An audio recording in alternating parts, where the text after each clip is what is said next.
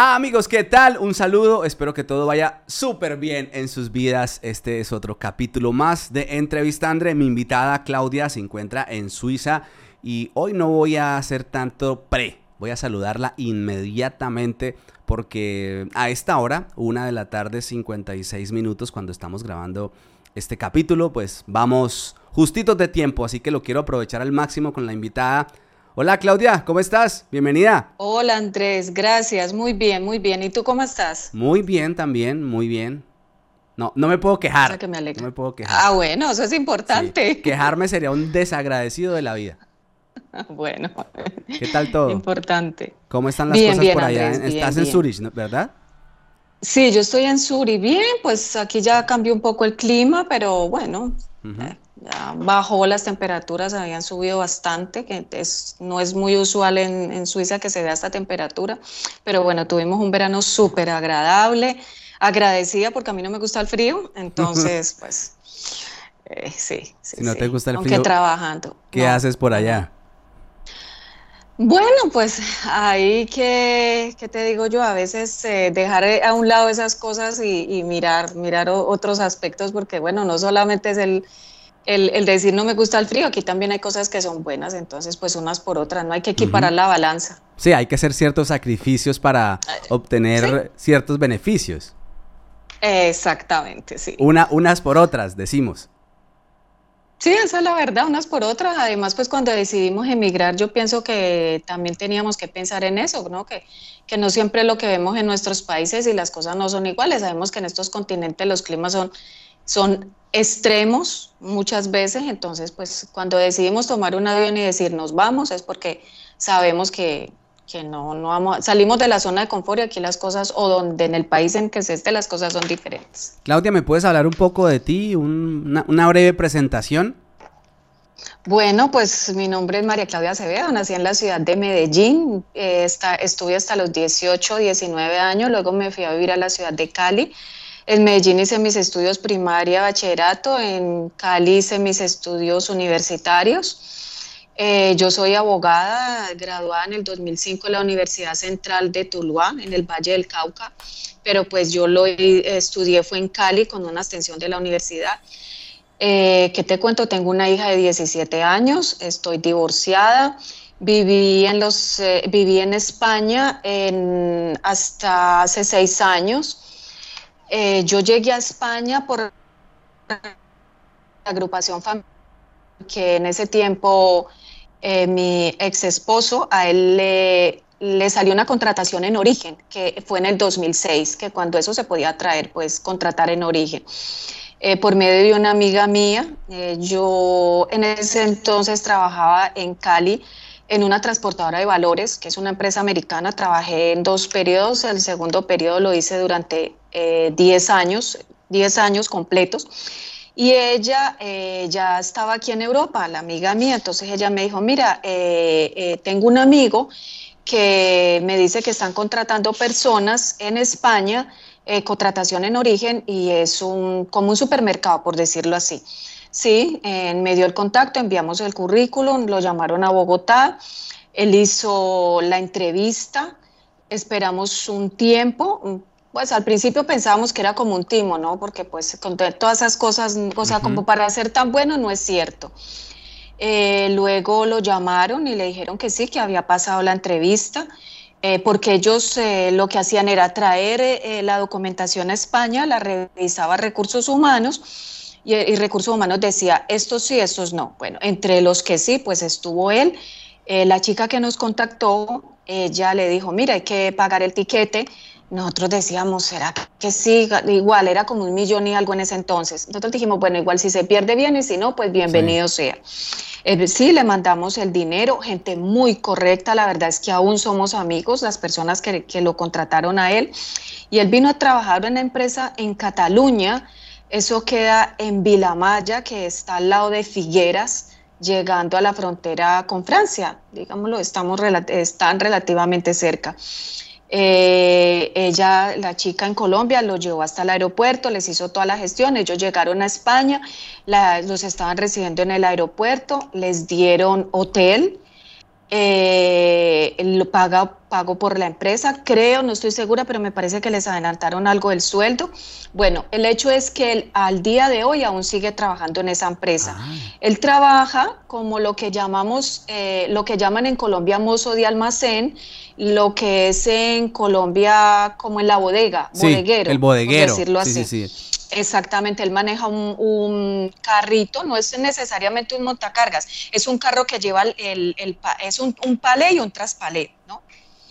Y él, eh, organiza los pedidos, los lleva hasta el muelle y en el muelle pues ya los, los llevan los carros a los diferentes sitios. Es una empresa eh, que, se le, que le vende a mayoristas, se llama, en ese entonces se llamaba Miquel Alimentación. Es una empresa de como te decía, catalana, muy, muy grande en, Cataluña. Esa empresa hace dos años la compré el COP. El COP es una empresa suiza eh, que es como, ¿qué te digo yo en España? Como un almacén en España, uh, el Mercadona, algo así parecido. Sí, una, tienda grande. Sí, una tienda grande. ¿Ya cuánto lleva él entonces ahí en ese trabajo? Desde el 2006 hasta la fecha, hasta el día de hoy, está todavía ahí. Y bueno, contento, él no gana mal, realmente pues si él tiene un sueldo para, para hacer en España los sueldos de mil euros, no, él, gana más. Y está bien, tiene todos sus, salarios, sus pagas. Bueno, es una empresa muy correcta y ahora que la compraron los suizos, pues diríamos que mucho más. Y para estarse ahí tanto tiempo es porque le gusta el trabajo también. Sí, claro. Además está muy cerca porque él se fue a vivir, él estuvo viviendo en Figueras, eh, luego ya se compró un auto al poco tiempo de, llegar a España, entonces ya se podían transportar en varios, todos pagaban la gasolina, ya luego poco a poco los demás fueron comprando sus coches, sus autos, y a él le gusta el trabajo, de hecho yo trabajé en esa empresa que ya te, lo, te lo cuento. Bueno, entonces él ya hizo la documentación para reagruparte. Eh, para reagruparnos, sí. Yo en ese entonces tenía a mi hija de cuando él viajó de Colombia de nueve meses y eh, al, año y medio siguiente ya salió la, resolución de reagrupación. Él bajó a Colombia después de año y medio, que para un diciembre mm, ya nos dijo, mira, aquí está la resolución, ya lo que toca hacer es la, hacer las diligencias eh, para el visado de mi hija y, el mío.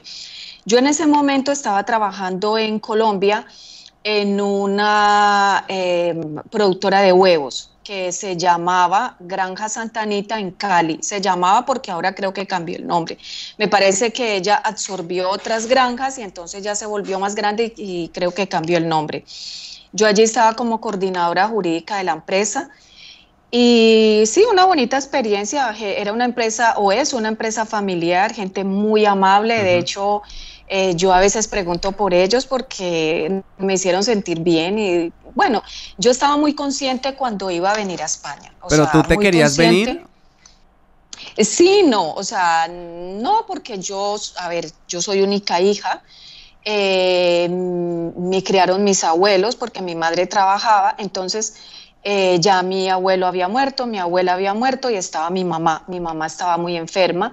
Ella sufría de Alzheimer, le dio un Alzheimer muy severo y estábamos pues mi hija, mi mamá y yo. Eh, pero claro, era la oportunidad de decir, me voy, eh, es mi hija, es mi futuro, es otras cosas, pero también era dejar mi profesión. Hmm. Eh, o sea, e, era un poco Claro, es una decisión difícil. Eh, sí, era una decisión muy difícil, pero también te digo, yo he sido una persona de, de decisiones fuertes en la vida. Yo pienso que lo que se decide, se decide y ya está. O sea, como decimos los colombianos, no hay que llorar sobre la leche derramada. Lo que fue, fue. Entonces sí, yo hice toda la documentación, viajé a Bogotá, de hecho dos o tres veces, inclusive una de las veces que fui por el pasaporte llegué tarde, y, no, me, no, no, me dejaron entrar por el pasaporte, me tocó volver otra vez a Bogotá. Bueno, recogí mis documentos y organicé el viaje. Entonces hablé en la compañía, les dije, mire, yo me voy a España. El dueño, que era un señor, porque él ya murió, un señor mayor, mayor, el que fundó la empresa, él me dijo, eh, María Claudia, no te vayas, eh, tú eres una buena empleada, no queremos que te vayas. Eh, quise que les dije, bueno, es una decisión, yo pienso que para mí, para, sobre todo para mi hija, realmente no lo pensaba tanto en mí, para mi hija es un mejor futuro.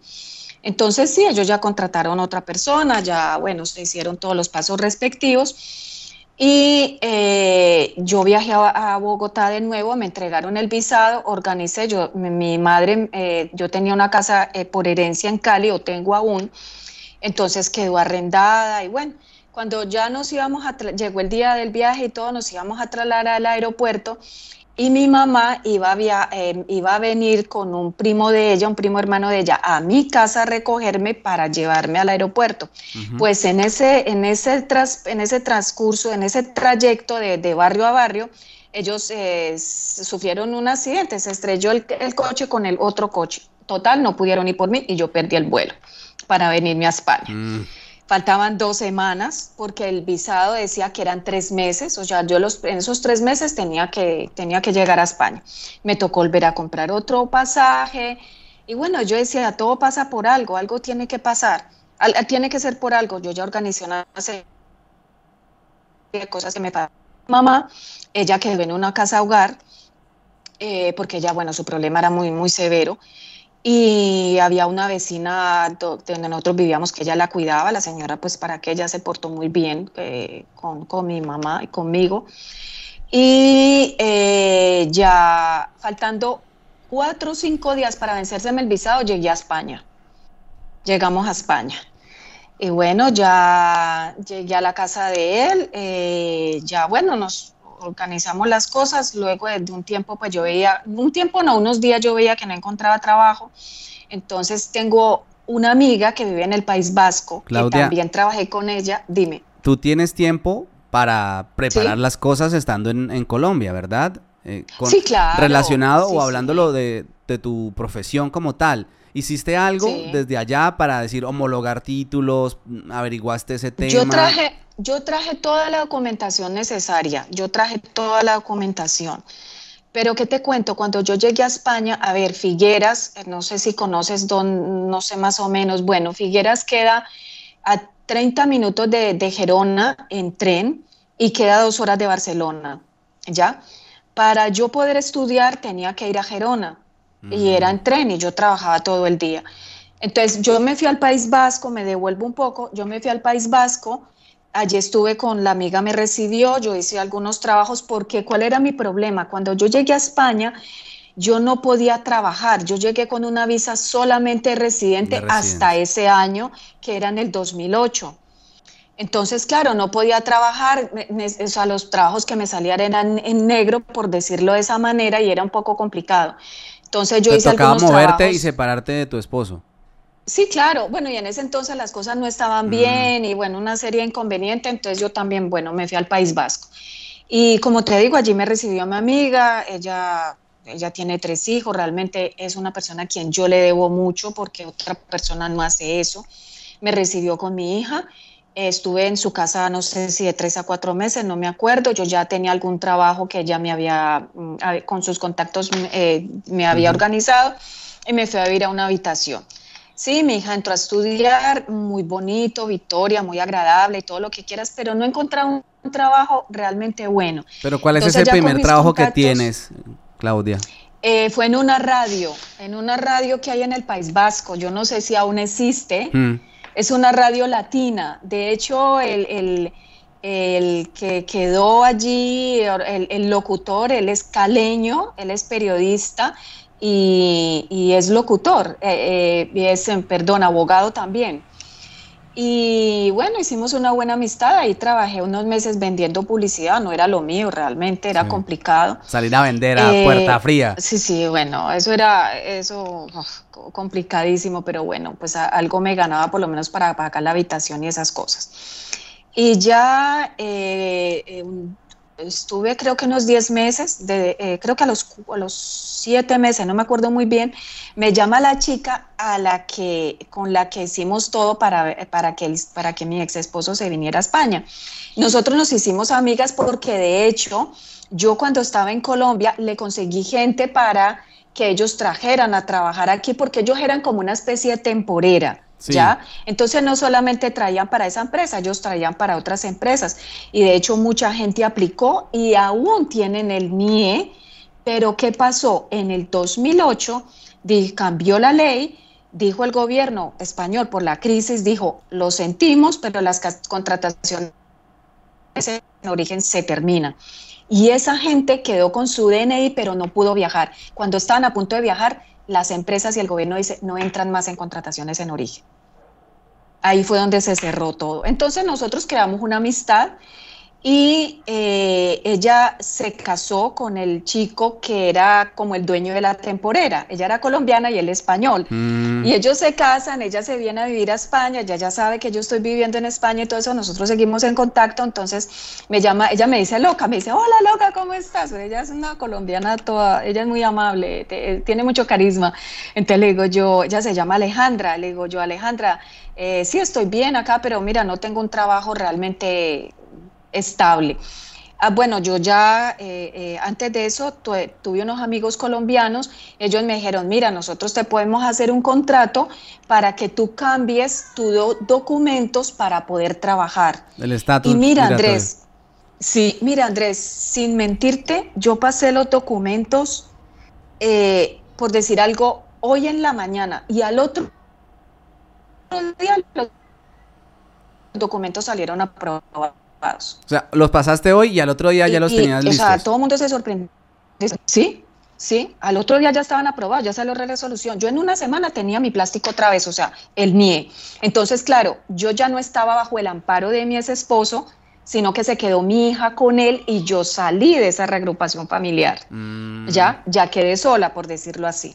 Ok, entonces ella me dice, Claudia, donde el esposo de ella se llama Jordi, me dice, mira, eh, donde trabaja Víctor, eh, eh, va a haber una plaza para trabajar. Él trabaja donde está la planta, la, por decir algo, la central, y ellos tienen una serie de cash, o sea, de almacenes, donde ya le venden directamente al público, que eso se llama grossmercar, ¿no? Entonces ella me dice, mira, va a haber una plaza ahora para el verano. Entonces yo le dije, pero con probabilidad de quedarse. Me dijo, sí, sí. Y yo le dije, ok, si es así, yo me devuelvo. Entonces sí, organizamos todo. Em, ¿Me escuchas? Sí, pero se te fue la imagen. Creo que te están dando una llamada o algo ahí. Ya, ya. No, no, no. Bueno, entonces me dice, eh, ah, mi ex esposo fue por nosotros al País Vasco, ya nos vinimos mi hija y yo. Eh, como al mes y medio, creo, porque había algo con la seguridad social. Yo resulté con dos números de seguridad social. Entonces ya hasta que no arreglaron eso y todo, yo empecé a trabajar en un julio y trabajé en esa empresa durante ocho años. ¿Y qué era el trabajo ahí en la empresa? ¿En la misma empresa de tu ex esposo? Sí, exactamente, pero yo trabajaba eh, como, ¿cómo te coloco un? Sí, como decir, de atención al, eh, en Mercadona, de atención al público y en las bodegas del Mercadona, por decírtelo así. Bueno, entonces eh, eh, yo, a mí me tocaba facturar, pero no es como estar en, en, un almacén normal, no. Allí los carros es como ir a un IKEA, que los carros de la compra son largos. ¿Por qué? Porque ahí se le vende a mayoristas, me refiero a que a lo que son los dueños de hoteles, dueños de restaurantes, o sea, los, la gente que tiene negocios, claro, esa gente no te va a comprar a ti una caja de leche, esa, esa gente compra por volumen. Y en el verano, lo que son toda esa parte de playa, porque eso está en el Alto Ampordá, en Girona, todo eso es zona de playa y toda esa gente viene a comprar a ese sitio. Es más, para comprar hay que tener una tarjeta. Entonces, era era el volumen de trabajo era impresionante. O sea, donde que te tienes que facturar 1.500, 2.000 euros en un carro. O sea, un carro facturarlo. Entonces nosotros teníamos un aparato, tenía una pantalla de ordenador y no una pistola, o sea, una... Eh, para facturar nosotros le decíamos pistola, yo no sé cuál es el nombre eh, el nombre de eso. Eh, como un lector de, de, código de barras. Sí, como un lector de código. Nosotros decíamos la pistola. Bueno. Y entonces ya ellos venían y ya, ya venía el cliente, te pasaba la tarjeta y tú empiezas a pasar producto por producto. O sea, pues es el código y vas pasando de un carro a otro. Había que desmontar todo lo que ellos traían y pasarlo a otro carro. Llegas, coges la, la factura que sale, la, nosotros no cobrábamos, la llevábamos al frente donde estaban las personas que cobraban, llevábamos la factura, yo luego llamaban al cliente y el cliente pagaba. Bueno, eh, ahí trabajé ocho años, llegó un momento en que... ¿Recuerdas cuánto ganabas ahí? sí, mil euros, sí, sí, mil euros, 900 y algo mil euros, era, era como el mínimo en España. Eh, eh, llegó un momento en que era el subdirector de la empresa, él me dice, un día me llama a la oficina y me dice, Claudia, ellos me decían señora. ¿Por qué señora? Porque resulta que cuando yo llegué a España, nosotros en Colombia el cuento de... cuando lo llaman a uno, sí, señora, sí, sí, señora. Señora, sí. Claro, yo venía con ese, eh, pues con eso, o sea, eso no, es más, hasta hace muy poco se me quitó, ya, y el hecho de tutear a la gente, yo no, es más, yo no lo puedo hacer. No, no, yo me siento incómoda. Entonces a mí me llama, yo, señor, señora, entonces me pusieron señora. Entonces, bueno, me, me, sí, me llama a la oficina y me dice, me dice, Claudia, yo quiero que tú te quedes aquí en, en la recepción, bueno, la recepción no, como en cobro y en atención al, al cliente y esas cosas. Entonces le digo yo, pero yo le digo, yo no hablo catalán. Yo, yo no hablo catalán y no sé cómo sería el tema, porque allí la gente, eh, hay unos que son muy catalanes, catalanes y les gusta que la gente, sí, esa es la palabra que, que hablen en catalán. Me dijo, no, no hay ningún problema, no, tú tienes la formación y yo quiero que, que, estés aquí. Ya he hablado con el director y él está de acuerdo.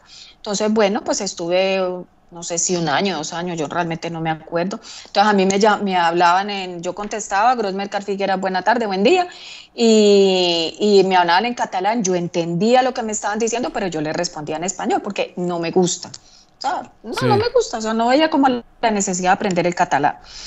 Y como te digo, pues ahí ya trabajé durante ese tiempo, ahí ya hice a los dos años que nosotros los colombianos podemos aplicar para la nacionalidad se cumplieron los dos años, yo ya tenía mis documentos organizados, pasé la nacionalidad, nacional, los papeles para la nacionalidad de mi hija y la mía, y eso empezó a, bueno, a transcurrir el tiempo. Eh, por el solo hecho de, trabajar en esa empresa, eso me favoreció mucho, porque claro, llevaba mucho tiempo y además, como te digo, la empresa es muy reconocida en Cataluña. Y es una empresa que le da trabajo a muchos catalanes, bueno, a mucha gente. Entonces, eh, ya, ah, bueno, luego yo me fui a, averiguar algo, a, a, Girona, me fui a averiguar sobre mis estudios. Entonces, bueno, tuve una entrevista, entonces les dije, mire, yo soy abogada, esto y esto. Entonces me dijeron, mire, usted tiene que traer esta serie de documentos. Tienes que traer las notas, eh, lo que es el homologar el bachillerato. Y aparte de eso, tienes que traer eh, tu pensum académico, no me acuerdo si era de los dos últimos años, no recuerdo bien. Entonces le dije yo, a ver, pero dígame una cosa, yo con esta profesión no es lo mismo a, una carrera, no sé, a ser enfermero, por decirte algo, yo pienso que es más fácil. Yo le dije, esto, las leyes son completamente diferentes. Y las leyes en mi país, pues lógicamente no tienen nada que ver con la de ustedes. Entonces le digo yo, ¿qué probabilidades hay de que a mí me homologuen, eh, o sea, de que no sea mucho el tiempo que yo tenga que estudiar.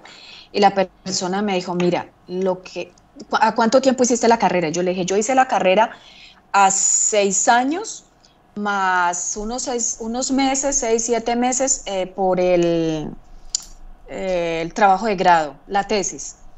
Entonces me dijo, mira, aquí tendrías prácticamente que volver a hacer toda la carrera. Toda la carrera. Creo que todavía es así. Sí, claro. Entonces yo dije, no, o sea, estudiar siete años más los otros años que yo había estudiado, más, o sea, cantidad de años. Yo decía, otra vez lo mismo. Claro, yo tengo que bajar a Girona, era el hecho de coger un tren, no poder trabajar. Entonces yo decía, o sea, no puedo, o sea, no me puedo dar el lujo con una niña de dos años y hacer esto. Entonces lo que me puse fue averiguar averiguar para hacer un máster, eso sí no tenía ningún problema. O sea, de hecho, con mi diploma de bachillerato podía hacer un máster, averiguó un máster en Madrid, con la Universidad de Madrid en psicología. Y sí, sí, realmente fue duro, pero bueno, pues sí, sí, lo hice, lo hice y, fue interesante. ¿Cómo hacías tú? Porque tú lo cuentas a grosso modo, pero todo tiene sus detalles, especialmente cuando estás sola con, con una niña. ¿Cómo hacías tú con tu niña oh. trabajar, tu niña? lo, eh, cuentas como muy por encima, pero esa parte, ¿cómo es? No, fue muy duro, fue muy duro. Mira, eh, como te digo, cuando yo llegué, cuando yo salí de Colombia, cuando yo me senté en el avión, yo dije, bueno, es dejar una vida y comenzar otra vida. O sea, yo lo tenía totalmente claro. O sea, yo no vine a improvisar. o sea, a improvisar en el sentido de que no sabía cómo eran las cosas, no. Yo sabía que era duro, yo sabía que era dejar la familia, o a mi madre por lo menos, dejar a mi madre, dejar amistades, dejar mi trabajo, dejar mi profesión. Yo dije, eso se quedó aquí y en este avión se subió alguien que en este momento va a empezar de cero. Así lo vi yo. Pero yo miraba a mi hija y yo decía, no, por ella lo tengo que hacer y yo me considero una, eh, me considero una mujer echada para, adelante, como decimos nosotros allí. Siempre me considero una mujer guerrera. Yo dije, bueno, pues si tocó, tocó. Eh, cuando yo llegué a España otra vez, eh, ya matriculé a mi hija al colegio, resulta que el colegio le queda súper lejos. Yo llego a España, yo ya no llego a vivir con él, él me consigue una habitación donde unos amigos, bueno, unos amigos de él, de hecho trabajaban con él en la misma empresa y yo llegué a vivir a esa casa. Ellos eran dos parejas, una de ellas tenía un niño dos años menor que mi hija y mi hija que tenía en ese entonces tres años y algo.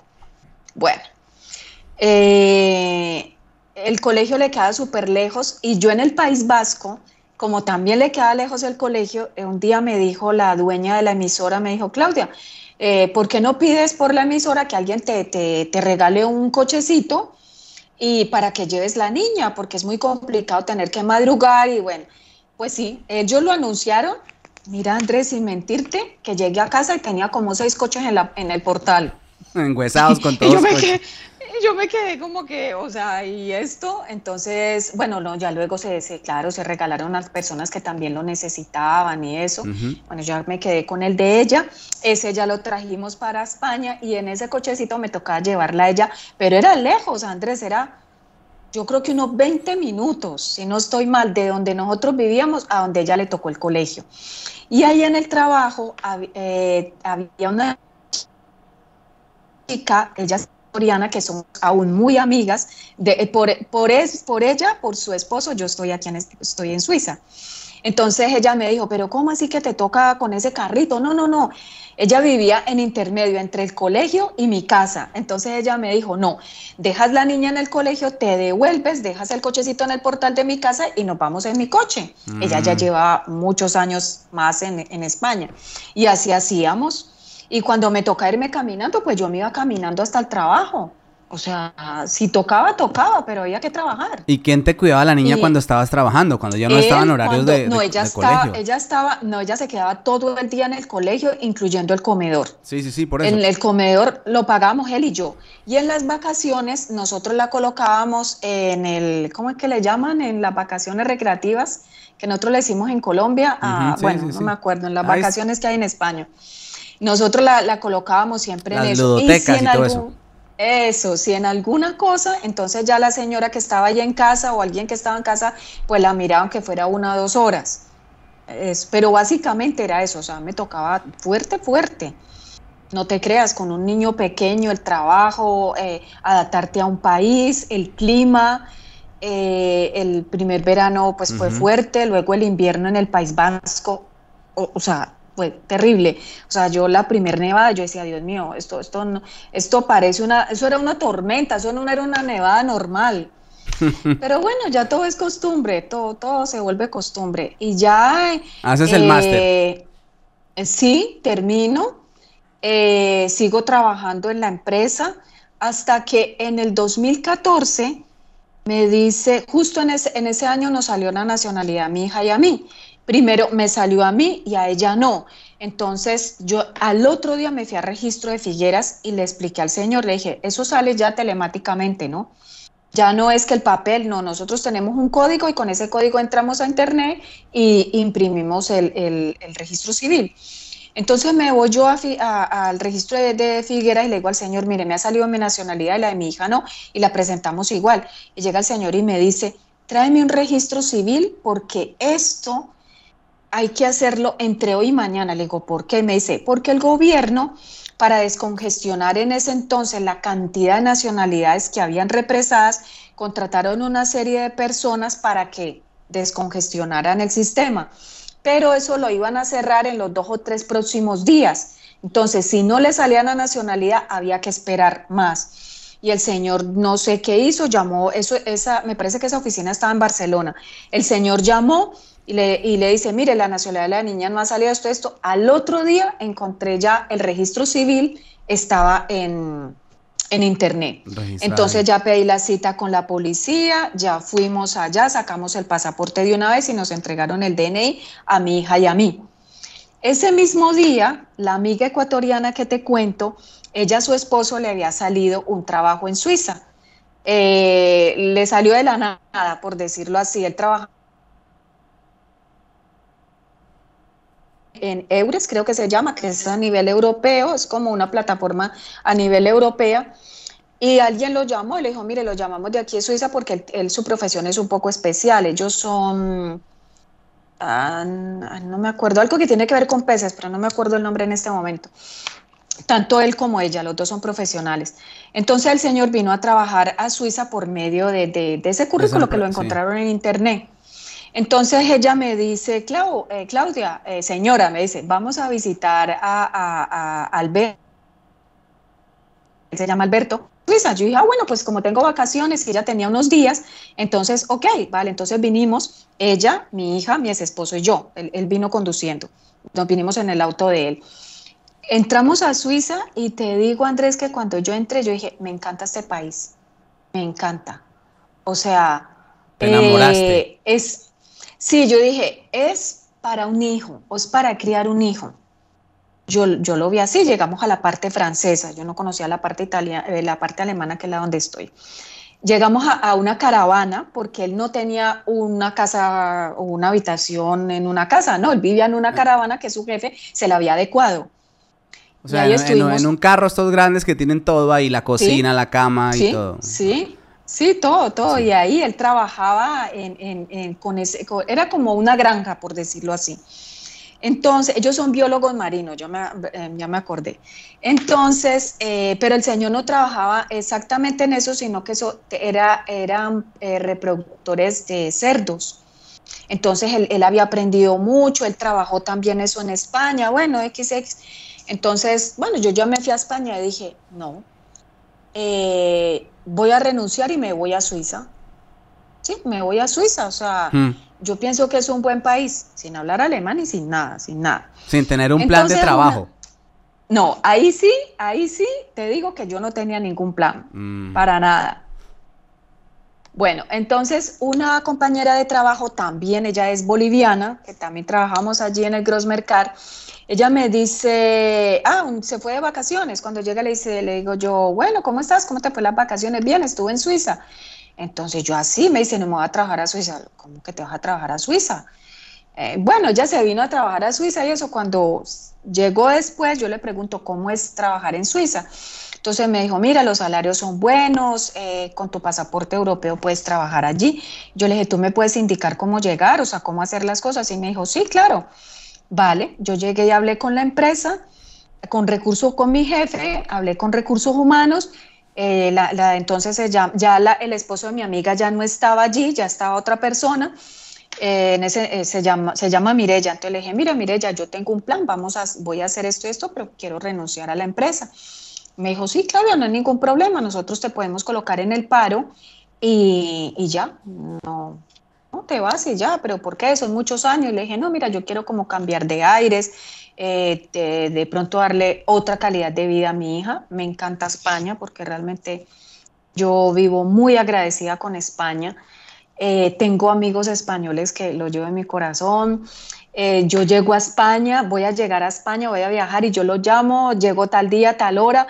Eh, sí, señora, mañana nos vemos a desayunar, vamos al a, porque ellos saben que, me encantan los bocadillos, entonces, pero los de allá, porque el, pan de allá es muy rico. Entonces, eh, nos vemos en el bar y bueno, toda esa gente me conocía ya, ¿no? Porque ya son varios años. Sí, pero estar uno, esa decisión qué tan difícil fue. Noto que, que fue muy fácil, pero, pero estar, estar uno bien, estar uno con trabajo en, un país que es muy rico vivir, que se goza de un clima que si lo comparamos con Suiza, el clima de España es mucho mejor.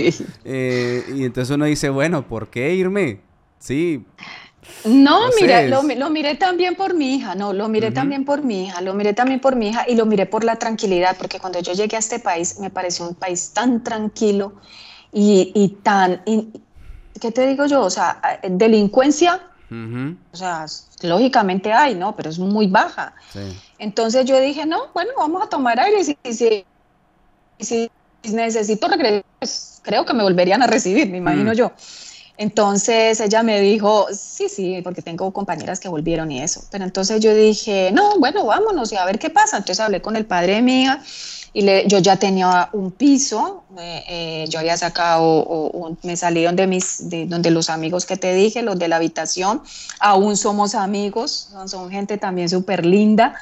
Eh, nos hablamos y muchas veces y yo llego a España inmediatamente los voy a visitar eh, pero antes de eso yo había sacado otro piso, estando también en el Gran Mercar, que era con opción a compra. No lo compré porque tenía problemas de alcantarillado, el, edificio era un edificio nuevo, pero era un edificio de esos que los bancos se, quedan con él porque no lo pagaron y entonces los bancos lo alquilan y luego el sí, luego no, luego el alquiler te dicen, "Mire, lo va a comprar, pues nosotros le rebajamos todos los años de alquiler y quédese con el piso." Si toca dar una inicial Toca dar una inicial y el 3, 4 años, depende de lo que pacten, ese dinero que pagan de alquiler se suma a la deuda y luego toca sacar un crédito para pagar el resto, básicamente. O si tienen dinero, pues. Exactamente. Sí, esa, esa opción a compra hay aquí. No sé qué tan bueno sea, pero, pero la hay.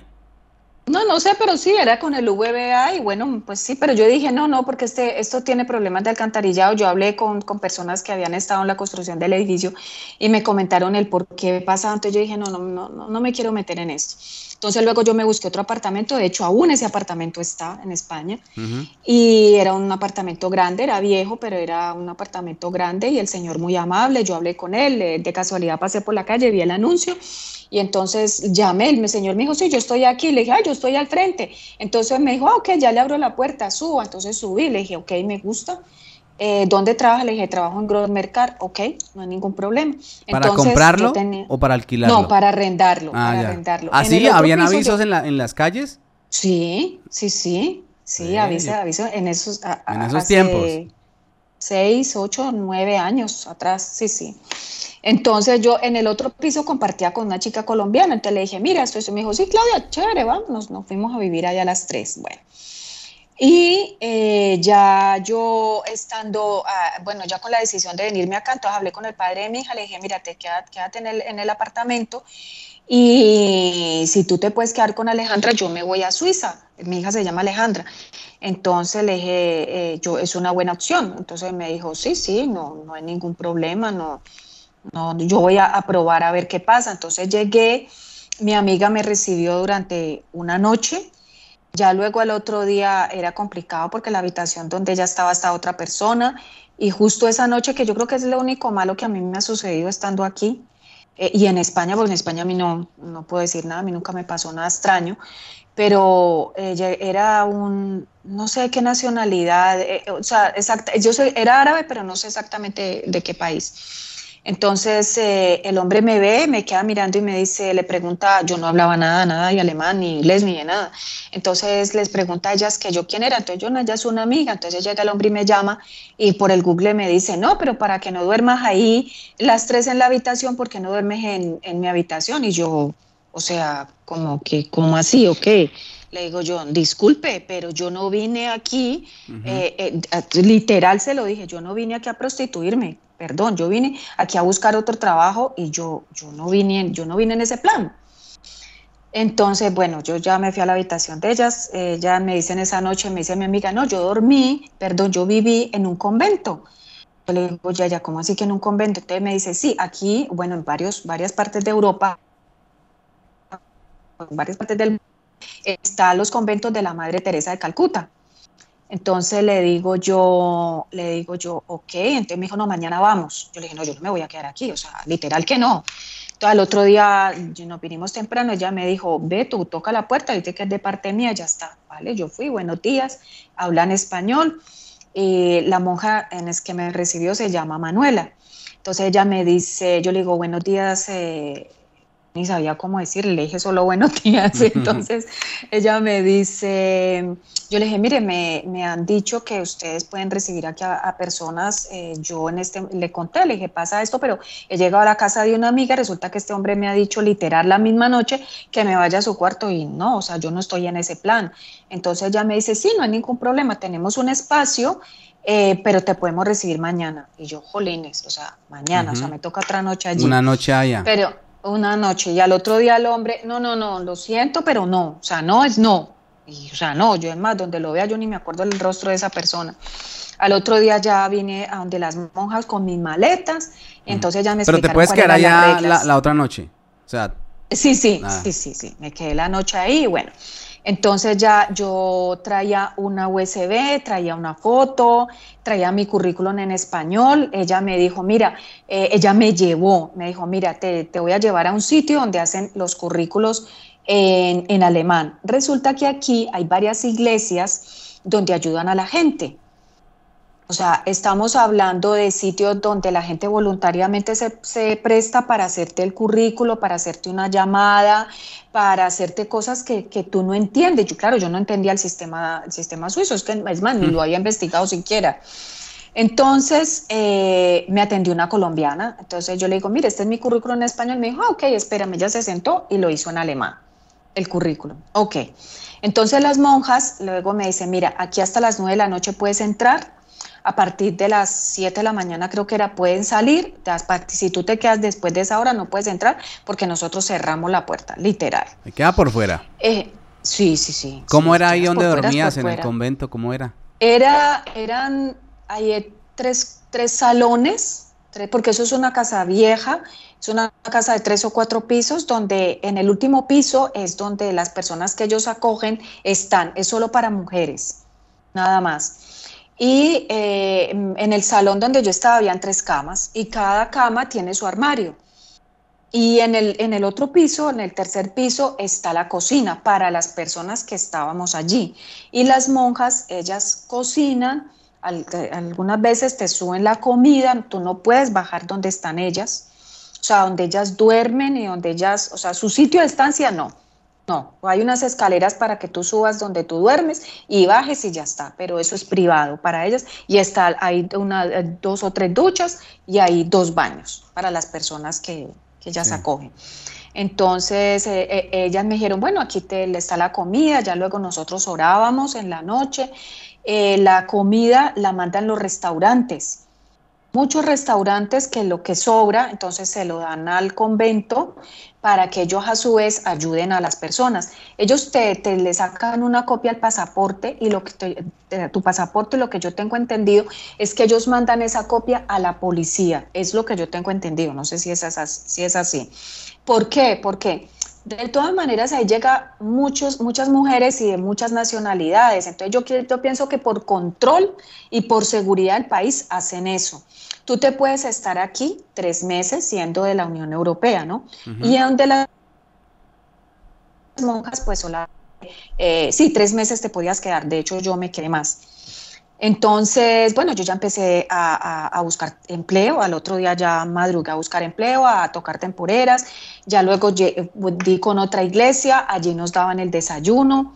orábamos. Pero ¿cómo se busca empleo sin hablar el idioma del país en donde se ah, está? bueno, ya, me dirás todo, pero bueno, yo entendía el italiano mm. y aquí mucha gente, a ver qué pasa en Suiza, en Suiza hay cuatro, cuatro lenguas eh, que es eh, el francés, el alemán, el italiano y el romanche, que es un idioma, el último es un idioma que hablan muy pocas personas, que prácticamente se habla en la montaña, ¿no?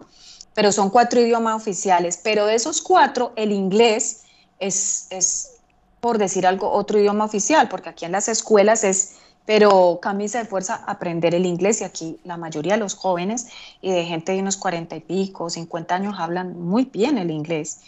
Yo no hablaba nada de eso, pero ¿qué pasa? Aquí en las temporeras te hablan italiano y de hecho en muchas partes también te hablan español.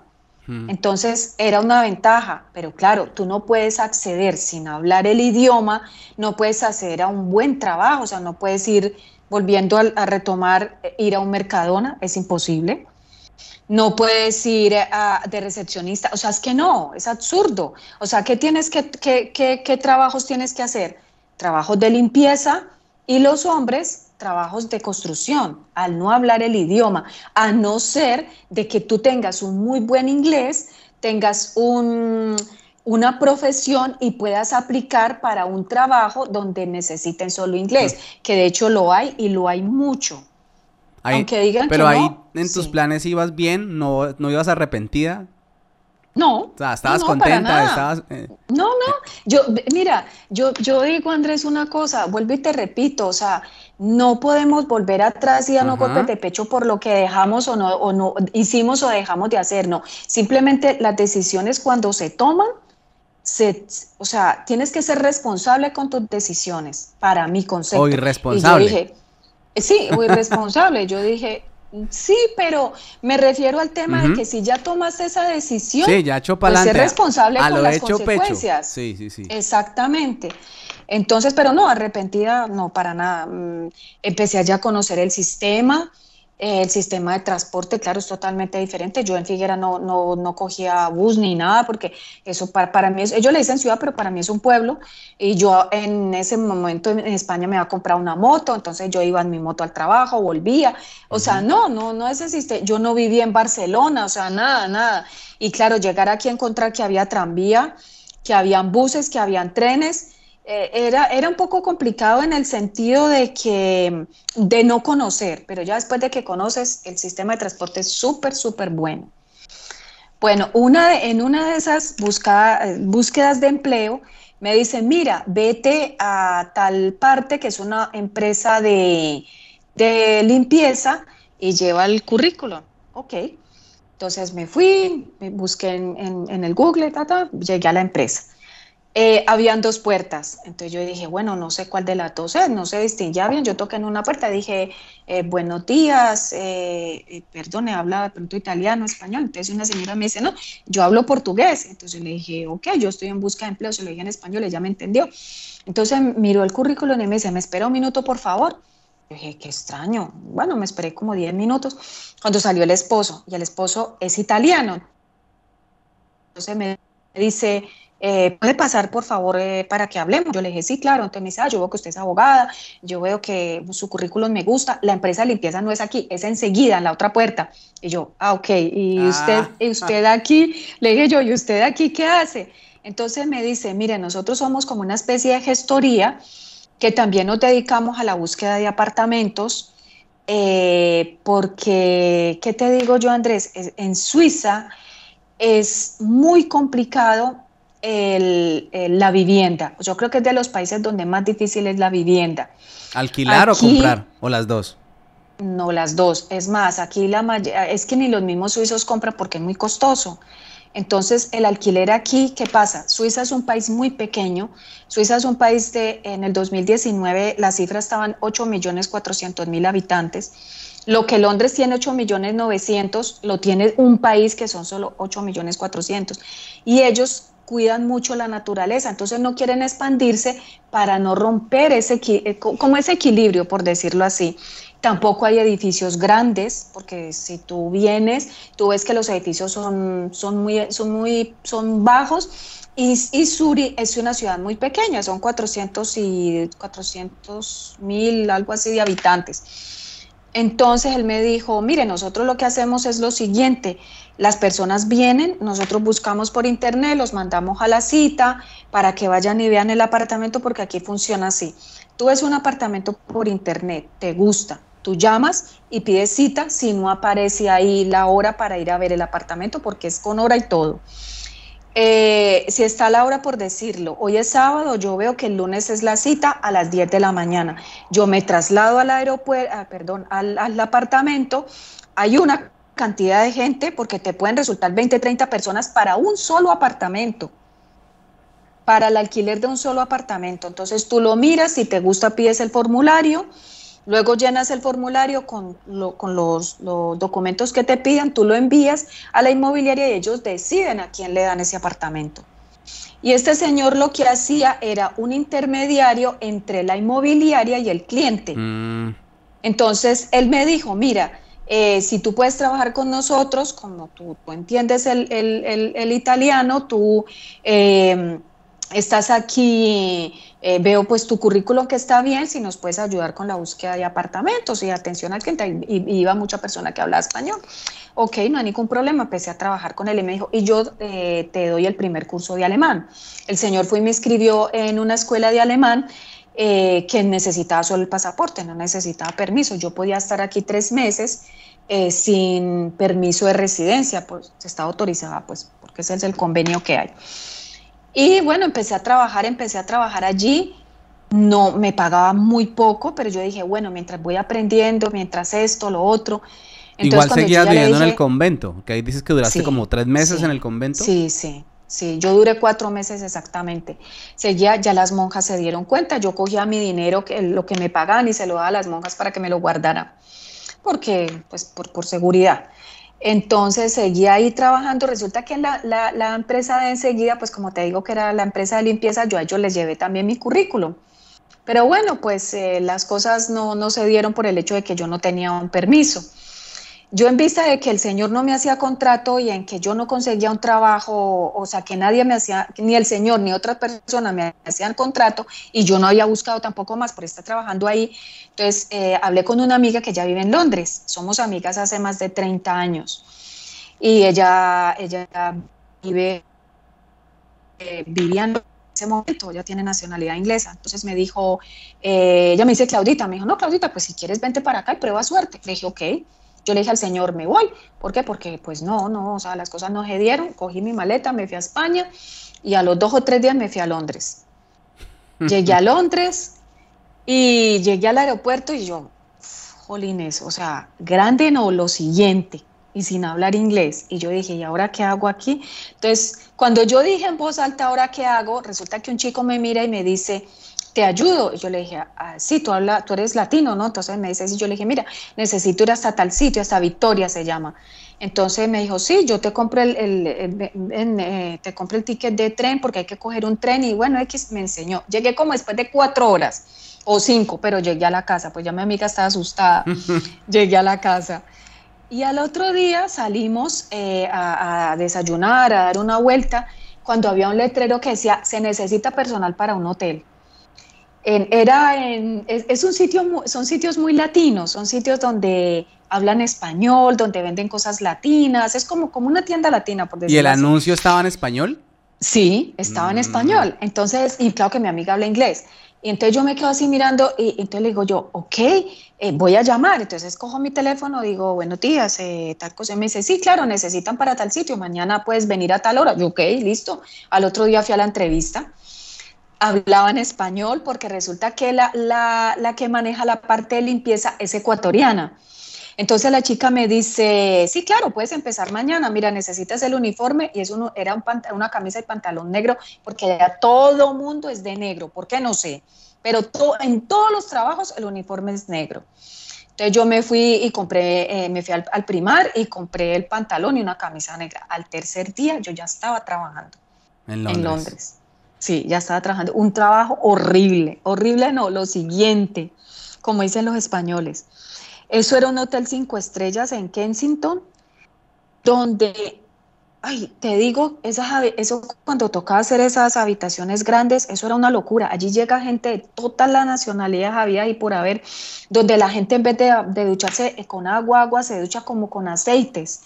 Y esas bañeras eran para limpiar eso, eso era un problema. No, yo decía, Dios mío, no, esto no puede ser posible, no, no, Eras no, no, camarera de piso.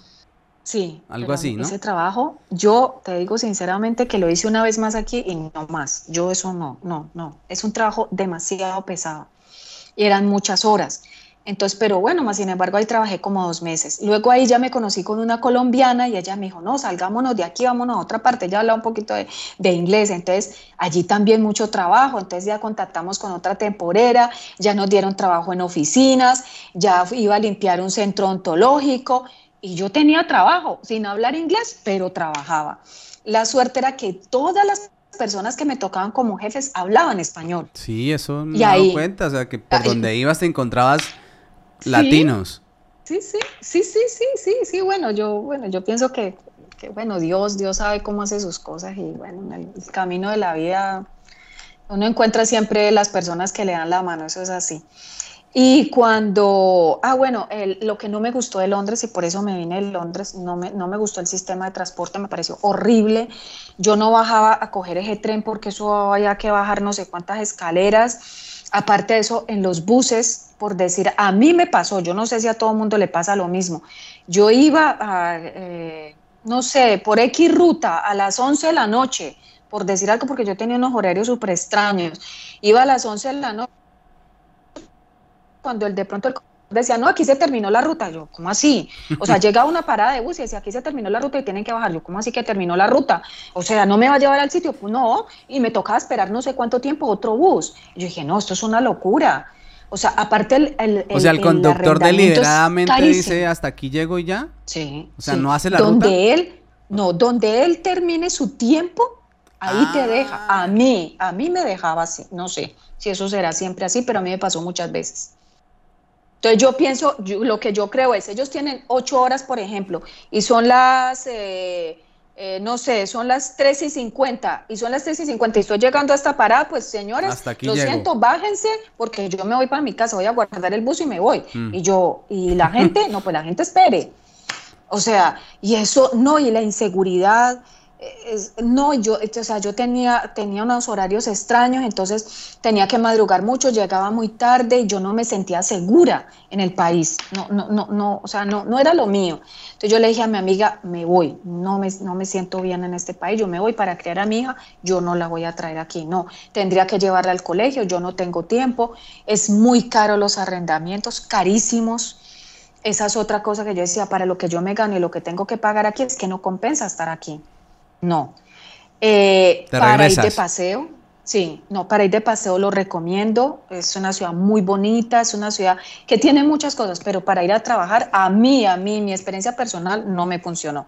Me regreso a España y como a la semana me llama una amiga que había dejado aquí colombiana y ella me dice, Claudia, mira, me ofrecieron un trabajo en un hotel, pero yo no creo que lo vaya a tomar. De todas maneras, yo voy a ir, voy a hacer la prueba y si no me va bien, hablo con la señora, que es una señora la que me llamó, y le digo que tú estás, estás dispuesta. Le dije, sí, claro, no hay ningún problema. Así fue, ya fue, no le gustó, habló con la señora, la señora, ella le dijo, ya está en España. Entonces le dijo, sí, no hay ningún problema, dígale que venga.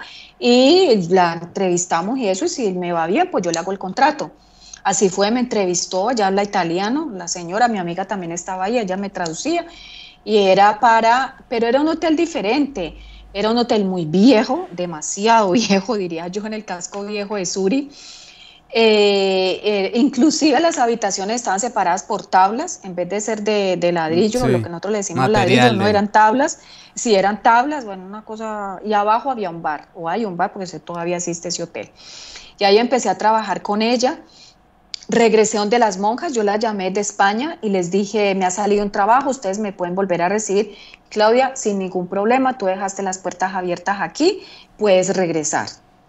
Y la verdad es que yo te digo una cosa, Andrés, si no fuera por las monjas, por el convento de las monjas, yo no estaba en Suiza. Pues claro. Porque es imposible llegar eh, a un país tan costoso como es Suiza y realmente yo lo que traía la primera vez eran mil euros.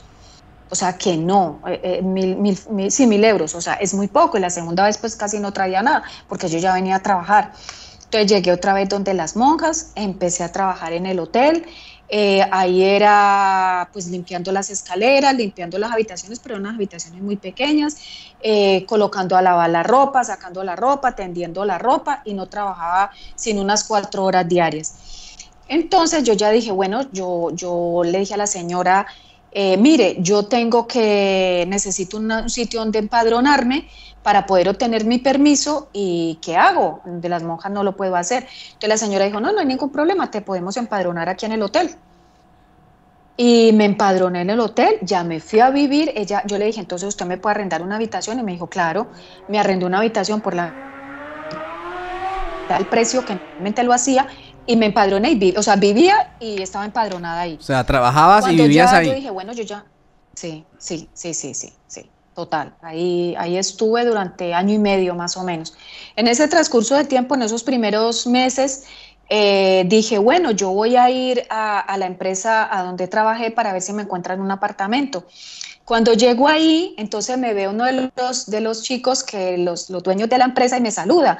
Entonces, ¿qué haces acá? No sé qué. Bueno, de hecho, nosotros ya habíamos tenido contacto por eh, esto, por internet, por, ah, por correo electrónico. Entonces él no sabía que yo estaba aquí, me dice, ¿qué haces aquí? Le dije, no, me salió un trabajo. Bueno, eso por medio de Google, me, lo, que me podía entender él y lo que yo le entendía. Entonces le dije, estoy buscando trabajo. Entonces me dijo, ah, no te preocupes, eh, déjame, yo miro, él es el dueño. Cuando al otro día me escribe y me, él me dice, María, me dice, María, eh, ven eh, que te va a atender mi hermano, el hermano de, ella, de él se llama Mijael, me dice, te va, porque hay un trabajo. Y verdad, vine, eh, vine a la entrevista con el hermano, entonces me dice, mira, hay dos trabajos, ¿cuál de los dos quieres? Entonces yo le dije, no, pues yo creo que este, la zona, porque yo ni sabía dónde era la zona. Yo le dije, no, mi madre, pues yo creo que este, pero era saliendo un poco de Suri. Y ahí tenía dos horas por la mañana con ellos, de seis a ocho, limpiando un centro, ¿cómo te digo? En un centro comercial hay un almacén como el corte inglés, igual, igual que el corte inglés. Entonces yo limpiaba la, la zona donde donde se venden los licores, los alimentos. esa, esa, parte la, limpiábamos. Sí, entre otra compañera, otra colombiana que yo le dije a él, ¿necesitas más gente? Y me dijo, sí. Entonces yo le dije, mira, yo tengo una chica y entonces entre las dos, él le hizo el contrato y limpiábamos las dos. Yo trabajé con ellos tres años en esa empresa. ¿Cuánto, espérate antes de que me sigas contando, ¿cuánto ganabas en el hotel? Ah, aquí te pagan, bueno, eh, eh, yo tenía un contrato, era por horas. Mm. Realmente yo todos los contratos que he tenido aquí en Suiza los he tenido por horas. Eh, no era mucho, eran, ponle unos 19 francos en ese momento, algo así, porque de hecho la hora de trabajo normal por temporera está 19.60. Por temporera, porque claro, ellos el cliente le paga más a la temporera, pero ellos se quedan con un tanto y a ti te pagan el resto. Eh, no me acuerdo, yo me hacía unos mil y mil quinientos, mil ochocientos, dos mil, algo así máximo. Ya luego trabajaba con ellos, ya me hacía un poco más de, de dinero. Entonces un día, hablando con mi jefe, porque allá en el sitio donde limpiábamos habíamos varias mujeres, y entonces le dije, yo no, yo estoy cansada en ese hotel, yo quiero, es un sitio que no dejan dormir, eh, bueno, no, no, no me quiero salir de ese hotel. Entonces ella habló con, con el dueño de la empresa, con el que me hizo el contrato, entonces le dijo, ve que Claudia está buscando apartamento, entonces dice, ah, pero donde yo vivo hay un apartamento, dile que me llame. Entonces yo lo llamé, entonces yo le dije, hola, Mijael, ¿qué estoy? Me dice, sí, sí, vente mañana a la oficina. Entonces vengo a la oficina entonces él me dice, sí, le dice al hermano, ve y enséñale el apartamento. Estaba en este mismo edificio donde estoy ahora, en el quinto piso. Y llego y miro el apartamento, lo, estaba, lo habían tumbado todo, todo lo estaban remodelando. Eh, entonces me dice, ¿te gusta? Yo le dije, bueno, pues sí, o sea, yo lo veo todo destruido, pero cuando lo organicen de estar todo, está bien bonito. Visualízalo, visualízalo. Sí, claro, entonces llegó, el hermano me ayudó a hacer, yo no tenía ni idea, me llenó el formulario, en ese entonces que teníamos el formulario en la mano, eh, estábamos mirando el apartamento cuando pasa el dueño. Entonces ellos dos se saludan, entonces le dice, ella es Claudia, la persona que va a venir a vivir acá. Y yo me quedo como, yo le entendí cuando él dijo así, yo, si no le he pasado ni el formulario. Y, entonces, bueno, ya le pasó el formulario y al otro día me escribe y me dice, ya tienes apartamento. Mira, Andrés, yo no necesité ni pasar la central de riesgos que aquí te la piden para todo, que se llama Betreibung en alemán, Betreibung Sam. Yo no tuve que presentar nóminas, él le dijo, ella trabaja con nosotros, nada, solamente mi permiso de trabajo y el, y el formulario y ya está, listo. Era un estudio. Inclusive me lo tenían que entregar el primero de diciembre del 2016 y el primero de diciembre no estaba listo, todavía lo estaban remodelando. Entonces esa noche me quedé en la casa de uno de los dos dueños de la empresa con la que yo trabajaba. Bueno, y como a los dos días creo que fue que ella me entregó en el apartamento y yo sin nada, o sea, lo único que tenía era la ropa. Cuando llego por la tarde de trabajar, mi jefe, uno de los dueños de la empresa, ya me, había traído un televisor, ellos tenían por allá unas cosas guardadas en un, en un ¿cómo se le dice? En un trastero. fue la palabra. En un trastero, exactamente. Y entonces me subió una cama, me subió un colchón. La primera noche dormí en, el, en el, colchón en el suelo, ya las, el, el, tercer día ya me armaron la cama, me armaron el apartamento. Ok, ahí viví durante año y medio. Entonces ya empecé con los trámites de traer. 1150 ahí en ese estudio. Y ya empecé con los trámites entonces de traer a mi hija. Hablé con la inmobiliaria, le dije, mira, puedo traer a mi hija, la puedo empadronar aquí porque aquí, aquí lo normal es que los niños tengan una habitación aparte. O sea, cada miembro, a no ser que sean parejas, deben tener su propia habitación. Ese cuento de que duermen en la sala, que duermen dos o tres, no, eso no es, eso no es permitido en Suiza. O sea, la calidad de vida para ellos, pues no, no se trata de, dormir un poco de gente junta. Entonces, exactamente. Entonces ella me dijo, sí, no hay ningún problema. Resulta que por ese tiempo, él, eh, en el cuarto piso, que es donde estoy yo ahora, de este edificio, él vivía en esta casa. Y él eh, decidió irse, decidió cambiar sus cosas, su, bueno, hacer un cambio en su vida y se consiguió otra casa. Entonces me dijo, Claudia, ¿por qué no te quedas tú con esta casa? Y yo le dije, uy, mi hija, lo que pasa es que para mí esa casa es demasiado costosa y yo no la puedo pagar.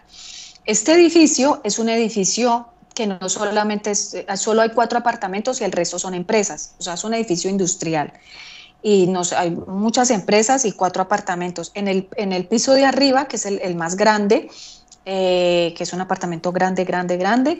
Luego en el quinto piso donde yo vivía y aquí en el cuarto hay dos apartamentos. Y en, en un costado del edificio, en el otro costado están las oficinas.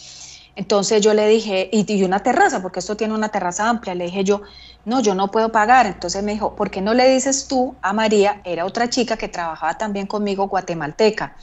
Entonces ella, yo le, le dije, María, tú que vives sola en una habitación y eso, y que no tienes nadie en Suiza, ¿por qué no coge, no, yo cojo ese apartamento, tú te vienes acá a la casa y así te sientes, estás más segura? Ella se sentía insegura donde vivía, o sea, en la habitación no, no se ve que había un problema de acoso por parte del hombre donde ella vivía. Entonces eh, ella me dijo, sí.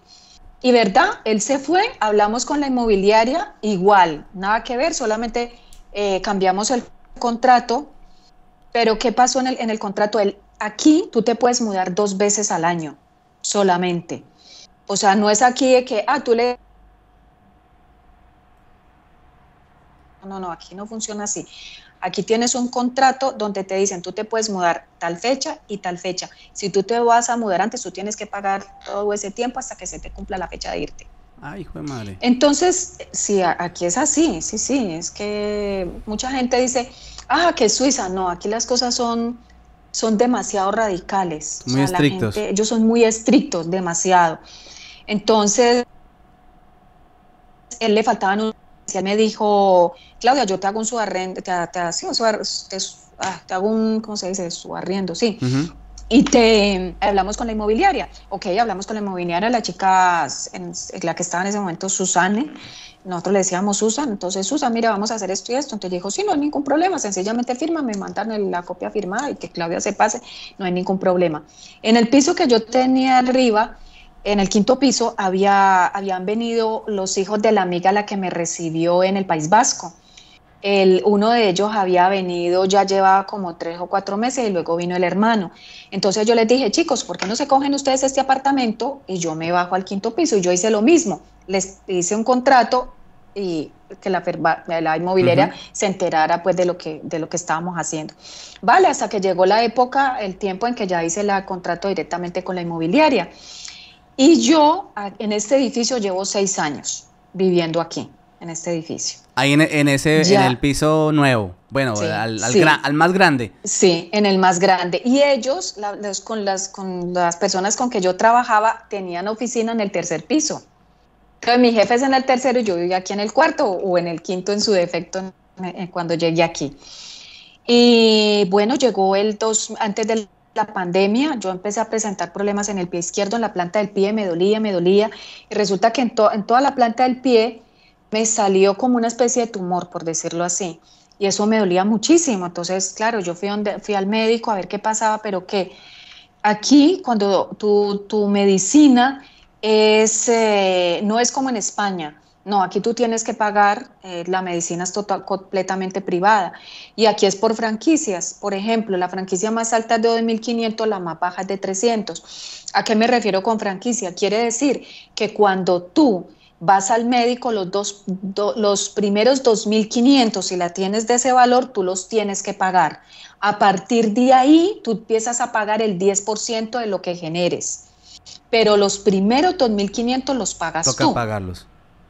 Entonces, claro, o sea, yo esos 2.500 los pagué, yo empecé enferma, enferma, enferma, ya me fui de baja, de baja, no podía caminar, cada vez era más grande, entonces me fui a, un hospital que supuestamente es especializado en esas cosas. Un día me dijo el médico, yo le dije, bueno, doctor, ¿qué vamos a hacer? Y me dice, no, pues que yo no sé qué hacer contigo. Yo, ah, ok.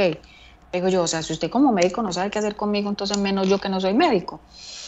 Un día llegué supuestamente a una de las citas eh, y me atiende otro médico. Entonces me dice, yo ya hablaba un, poco el alemán, yo empecé a estudiar el alemán y ya lo entiendo un poco. Entonces él llega y me dice, ¿cuál es la mano? Y yo le dije, mano. Yo le dije, no, pero es que yo no estoy enferma de las manos, yo estoy enferma de un pie. me dice, pero es que a mí me han dicho que es una mano. Le digo, ¿cómo así? Le digo, no, no, no, no, no, no, mire, sabe que dejémoslo aquí. Entonces una amiga me dijo, mira, Claudia, yo conozco un quiropráctico muy bueno, ¿por qué no vas? Y yo fui donde el Señor y le llevé todos mis exámenes. Le dije, mire, me pasa esto, esto, esto, y yo no puedo caminar, cada vez estoy peor, ya me duele la cadera. El Señor me dijo, yo voy a, no le garantizo, pero la voy a tratar de ayudar. Mira, Andrés, cuando me empezó a hacer esas terapias, yo lloraba, pero horrible, horrible. Me empezó a hacer eh, con un aparato, no, no me acuerdo, es como un ultrasonido, por eso tiene un nombre especial. Y entonces te colocan como un cabezal con un gel y eso te, hace, te da vibraciones para desinflamar el músculo, pero el dolor, ve André, yo sentía que de la planta del pie el dolor me subía a la cabeza. Cada que yo salía de ahí me tocaba llegar a casa a acostarme, y eso que cerca de aquí, pero era literal a, la cama porque yo salía hasta con mareos de los dolores. Y pasaron varios meses, claro, como yo ya había cotizado, entonces el paro me estaba pagando, llegamos a la época de la aquí, yo estuve pues prácticamente en casa todo el tiempo. en pandemia estás ahí convaleciente. Sí. Y, y, no, y adicional, la chica que estaba aquí conmigo nunca paró de trabajar, o sea, la limpieza no se paró. A nosotros aquí no, no, nos trajeron un policía a decirnos, ustedes no pueden salir a la calle, eh, ustedes no, no, no, nada, sí, aquí lo cerraron todo, pero la gente iba al supermercado, la gente iba a dar una vuelta por el lago, la gente iba a trotar, nos cuidamos por responsabilidad ¿ya? Pero no porque nos, nos por camisa de fuerza que nos, nos decían, no, es que le vamos a multar. No, no, eso aquí, yo, yo en no ni, ni vine policía ni siquiera en la época de la pandemia, pues para lo poco que yo salí. Entonces me fui recuperando, recuperando, recuperando, ya retomé otra vez mi vida laboral. Ya recuperaste del todo. Sí, ese señor, mira, estuve un año exacto, exacto estuve en la, en la terapia y me recuperé total. A mí no me duele para nada ese pie. Mientras que a mí me habían dicho en ese hospital que ellos me garantizaban solo el 50%. Si yo quedaba bien, era 50% y 50%. Yo dije, no, yo no voy a apostar mi pierna a que yo quede en muletas, en una silla de ruedas, porque ustedes no me garantizan. No, no lo voy a hacer. Volví al hospital y les dije, lo siento, no vuelvo más. ¿Por qué? Porque ustedes no han sabido qué hacer conmigo. Yo me busqué otro médico y en el solo, no médico, un quiropráctico. Y en el momento que yo salí donde ese señor, la primera vez me sentí bien. Y ustedes aquí no me han hecho nada. Me mandaron unas terapias que no me sirvieron para nada. Fue dinero perdido. Entonces, no, lo siento, dígame dónde le firmo, pero no vuelvo. El médico se quedó como que me dijo, ok, no hay ningún problema, vale, pues entonces si tú consideras eso, le dije, pues sí, lo considero, no voy a volver, ya había gastado un montón de dinero. Y con el Señor seguí en las terapias dos veces a la semana, dos veces a la semana me recuperé totalmente. Mi hija, como te había contado, ya había venido, ya, ya lleva aquí desde el 2018, está en la escuela, eh, ya terminó de hecho la, la, obligatoria, ya como decir eh, la ESO en España. Ella por, por temas de mm, del idioma se atrasó, se atrasó porque lo primero que llegan es una integración y luego la bajaron de curso un año por el tema del idioma. Entonces ahora va a ser, como terminó ya la, obligatoria, ya va a ser un año más, eh, que es un año de para aprender el idioma. O sea, para aprender más el idioma, ¿ya? Ese año no es, no lo paga el Estado porque aquí es gratis los estudios, los libros y todo, solamente eh, pues le haces lápiz y eso, pero cuando es integración se lo dan absolutamente todo, hasta el transporte. En el primer año que ella vino a Suiza le dieron el transporte. Ella tiene derecho al comedor, aquí el comedor es supremamente caro, pero por mi sueldo, entonces yo rellené unos formularios, mandé mis nóminas y a ella yo pago, sí pago, pero es poco lo que yo pago por el comedor. Pagas un porcentaje de, de la cuota como tal. Yo pago 85 francos al mes, mientras que son, son los otros pagan 300 o más de comedor. ¿Y ahora sigues en ese mismo trabajo? Hablemos de la actualidad ya como tal para, para finalizar este capítulo. Yo, no, yo, no, de hecho conseguí otro trabajo cuando ya me di, me fui dando de alta poco a poco, el 50, el 60, el 100%, y ya también es de limpieza. Eh, en esos trabajos eh, lo tengo por la noche eh, con, con esa empresa, que ya llevo dos años. Luego tengo un, eh, otro trabajo por la mañana con otra, pero ese sí es directamente con el dueño, que es limpiando un bar. Y ahora tengo otro trabajo que es con otra persona que también es por, esa sí es por temporera. Eh, son dos horas. O sea que yo más o menos, más o menos tengo por ahí unas 175 horas al mes de trabajo. 175. Y uno, sí, aparte de eso, pues hago, sí. Sí, sí, unas 175 y hago también unas casas privadas. Tengo tres casas privadas. Que hay una que es fija, las otras sí es cuando me llaman. Pero pues ahí voy, ahí voy aprendiendo el idioma. Yo entré a la escuela de alemán. El Estado, por vivir en esta zona, yo vivo en la zona 110, que es, todo sectorizado. Entonces, eh, el Estado de Zúrich te da, eh, si tú ganas de, un salario, determinado salario, el Estado te da el, estudio de alemán. Tú lo pagas, pero luego cuando termines, tú envías eh, las notas y el certificado de la asistencia y el Estado te devuelve a ti el 100%. Sí, el 100%. Entonces, pues yo voy a aprender el idioma y, y trabajando y bueno, pues aquí estoy me gusta el país, es un país eh, muy estricto, como te digo, pero para mi hija yo me siento muy segura con ella aquí, muy, muy segura. Amo a España. Realmente, vuelvo y te digo, yo vivo súper agradecida con España porque si no fuera por ese, esos documentos españoles, yo no estaría en este país. Eh, eh, españoles, amigos míos que realmente lo llevo en mi corazón, somos, bueno, tenemos una bonita amistad, pero de Eh, trabajar aquí. Eh, me han recibido muy bien, yo lo mismo que en España, también desde que yo pisé suelo español me recibieron súper bien, han habido sus más y sus menos, lógicamente, nada es perfecto como en este país, pero pues de todas maneras te digo que el solo hecho de que mi hija esté bien, yo me siento bien. No es mi trabajo ideal porque realmente no, yo necesito aprender mucho más el idioma. De hecho, hace poco me salió un trabajo para la, oficina de correos, la empresa de correos para las, las cartas. Aquí le dice surtidor. Pero claro, aquí cuando tú dejas un empleo, si llevas más de un año, tú tienes que hacer una carta, decirle al empleador, señor Julano de tal, me voy tal fecha, y esa fecha son dos meses después tú no puedes renunciar. Con anticipación, dos meses con, de anticipación para renunciar. Si tú renuncias antes, entonces tú le tienes que pagar a la empresa. No puedes hacerlo, no puedes dejar el, el empleador tirado como decimos. No, tú tienes que ser responsable y decirle, mire, dos meses para que usted busque una persona. Y, y ese trabajo era para comenzar en julio el primero de julio, entonces claro, y me lo dijeron una semana antes, yo no podía empezar mm. a trabajar. Y es aquí cerca, a cinco minutos caminando de la casa a la oficina principal de correos. Ah, Pero claro, como yo ya hablo un poco más el idioma, entonces ya te, puedes postular. aparecen, es, claro, ya te aparecen esos trabajos. Entonces, es, es pero claro, el, el, hecho de que yo tengo que trabajar mucho, entonces no tengo mucho tiempo para estudiar. La profesora lo sabe, ya trata de ayudarme, yo me doy a entender como puedo, pero me doy a entender.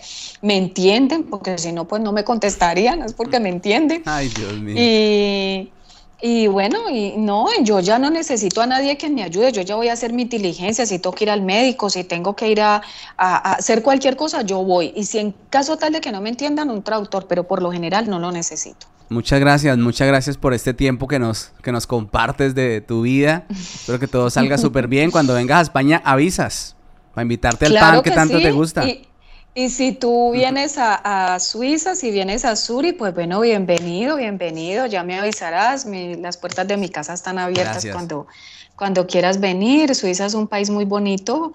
Eh, bueno, es chévere conocer otros, otros sitios. Sí, tengo, tengo invitaciones, tengo dos. Ya con la ah, tuya sí, son yo tres. los chicos, yo los conozco. ah, bueno, bueno. Claudia, un abrazo. Los chicos que yo una vez los vi en la casa de un amigo en común. Yo los vi. Bueno, un abrazo para ti, muchas gracias por tu tiempo y bueno, pues mucha suerte en tu proyecto. Gracias, chao.